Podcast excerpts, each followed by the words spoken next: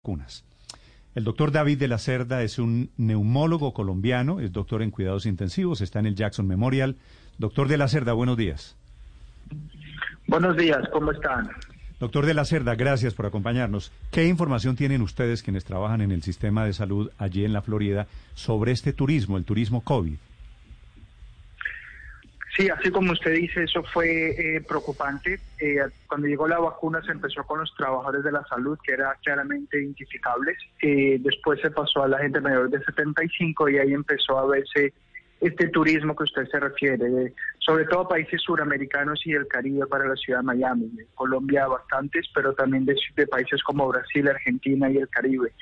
Inicialmente el sistema no pedía ningún tipo de documento más que mostrar la edad. Eh, y más o menos una semana para acá empezó a pedirse prueba de la residencia, no solo del, de acá, sino también del condado en el caso de Miami-Dade o en el caso de Broward para Fort Lauderdale, para empezar a parar esto. Eh, en la licencia de aquí de conducción está la dirección de la gente, así que es muy claro saber dónde viven las personas. Y esto es para parar un poco el abuso que ha habido del sistema. Ha sido cientos o miles, como usted acaba de reportar. Sí, doctor eh, de la Cerda la gente que es menor de 50 o 60 años, ¿cómo está haciendo, cómo hizo para ponerse la vacuna? Eh, al principio hubo, eh, entre todas las eh, desorden que hubo aquí, la falta de liderazgo un poco, hubo hospitales que simplemente en el afán de repartir la mayoría de vacunas que se podía empezaron a vacunar las personas que llegaban, como usted dice, al final del día. Hubo algunos casos del amigo del amigo que logró ponerse su vacuna. Eh, lo cual hizo pues que se hiciera ahora un mayor control sobre las vacunas. Entonces probablemente es gente que de alguna forma se fue a un sistema de salud que permitió eso. Algunas personas pueden haber demostrado que tenían ciertas enfermedades o algún tipo de tratamiento para el cáncer o enfermedades autoinmunes que los hubiera puesto en el grupo de alto riesgo y hubieran podido acceder a las vacunas. Sí. Doctor Lacerda, ¿tienen algún cálculo de cuántas personas pudieron haberse hecho vacunar eh, pues así, argumentando estas cosas que usted nos está contando? Yo le puedo decir del sistema del Jackson Memorial de la Universidad de Miami, que es donde yo estoy. Calculamos alrededor de unas 500 personas que han recibido la vacuna que no deberían haberla recibido. 500 personas que llegaron a colarse en la fila desde América Latina o desde Colombia. Exactamente, sí, eso solo es uno de los muchos sistemas que tenemos aquí en el sur de la Florida. Multiplicamos por miles. Doctor de la Cerda, está pasando una cosa, este es el cuento que uno oye en Colombia, que la gente va y viaja sin tener residencia allí, sin tener vivienda allí, sin tener afiliación al sistema de salud.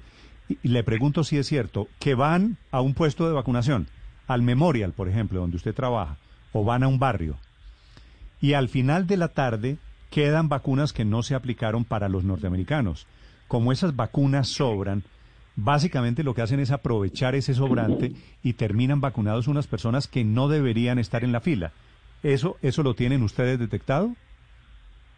Eso lo detectamos, esa es la razón por la cual, básicamente en los sistemas grandes de salud lo que se hizo es que no se están abriendo todos los paquetes de vacunas, sino se están haciendo menos rápido durante el día para evitar que haya ningún tipo de, sobra al final, porque realmente no sobran las vacunas, lo que hacen es falta. Y básicamente lo que se empezó a hacer en el sistema del Jackson es que no se están aceptando a gente que, llegue. Lo que dicen aquí en inglés walk-in, que la gente llega y tiene su vacuna. La, toda la gente que se vacuna ese día tuvo que haberse preregistrado y tener su cita para vacunarse. La gente no puede ya simplemente caminar al punto de vacuna. Sí, sin embargo, dice el Miami Herald que son varios los hospitales de Miami que están informando que no van a pedir a las personas que comprueben que son residentes para, para hacer una cita de vacunación, porque precisamente lo que ha dicho el Departamento de Salud del Estado de la Florida es que todas las personas son elegibles de ser vacunadas y todas podrían recibir la inyección siempre y cuando se compruebe que van a permanecer en Estados Unidos lo suficiente como para recibir la segunda dosis. ¿Qué hospitales están hoy por hoy vacunando a turistas? Yo pienso que eso cambió esta semana con lo que pasó en el gobierno federal y la involucración del cambio de gobierno y el nuevo gobierno que tenemos, donde las vacunas se están manejando de una forma federal. Inicialmente los hospitales recibían las vacunas directamente de las casas. Pfizer mandó a, Jackson tantas vacunas y así sucesivamente. Ahorita va a haber un control federal de cuántas vacunas se reparten. Entonces los hospitales tienen que producir números de por qué pusieron tantos números de vacunas. Entonces yo pienso que esos hospitales que daban vacunas van a parar. Lo otro que cambió es que los hospitales van a dejar de dar vacunas y van a volverse las farmacias como Walgreens y CVS, estas farmacias que hay son las que van a empezar a dar los medicamentos. Y hacer entidades privadas, el control va a ser bastante más fuerte. Hoy en día, eh, todos los sistemas que están alrededor nuestro, no se hospitales más pequeños, los sistemas grandes, Memoria, en Miami y arriba en, en, en Broward, en Fort Lauderdale, todos están requiriendo prueba de ciudadanía, desde los cuatro sistemas grandes del sur de la Florida. Doctor de la Cerda, pero entonces con lo que usted nos cuenta, que están pidiendo ya ciudadanía, que el nuevo gobierno ha establecido nuevos requisitos, que las dosis están ya no eh, manejando de manera que no sobren, que era lo que hacía que algunos se angustiaran y pusieran a quien llegara. ¿Usted podría decir que prácticamente ya es imposible vacunarse para los turistas como un mensaje para quienes puedan estar haciendo planes desde Colombia? Yo pienso que es muchísimo más difícil. Siempre habrá el que se consigue esa, pero es mucho más difícil. Pienso que es más difícil y va a ser más difícil para la segunda dosis, que la gente se le olvida que la primera dosis es efectiva muy bajito, necesita la gente la segunda dosis. Así que si bien pueden de pronto todavía esta semana conseguir la dosis, mientras que todas estas nuevas normas entran en acción, para dentro de cuatro o cinco semanas, cuando sea el tiempo de la segunda, estoy seguro que no va a ser posible conseguir la segunda dosis. Y ahí hay un riesgo y hay un desperdicio porque en última se termina perdiendo la primera dosis que le aplican a esa persona, porque no se inmuniza y no forma parte del ¿Qué pasa, ¿Qué le pasa, doctor de la Cerda, a una persona que se aplica la primera dosis y no la segunda?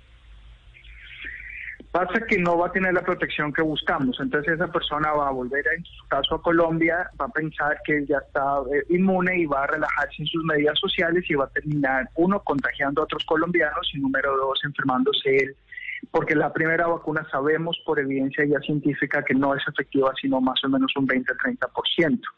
Y esa es la preocupación. Y sí, la otra pregunta del desperdicio va a ser increíble, porque se decidió que vamos a las dos vacunas es decir, que la segunda vacuna va a estar reservada para esa persona que nunca llegó.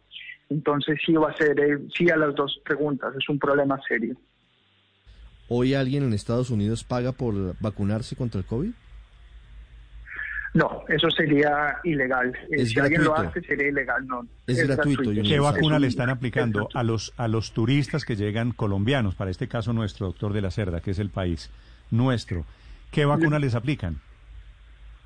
En este momento, en el sistema de la Universidad de Miami y el Jackson Memorial tenemos las vacunas de Pfizer y Moderna y están llegando el próximo vez las de AstraZeneca. Esas son las tres que tenemos. ¿Y a la gente que se vacuna le dicen qué vacuna le ponen?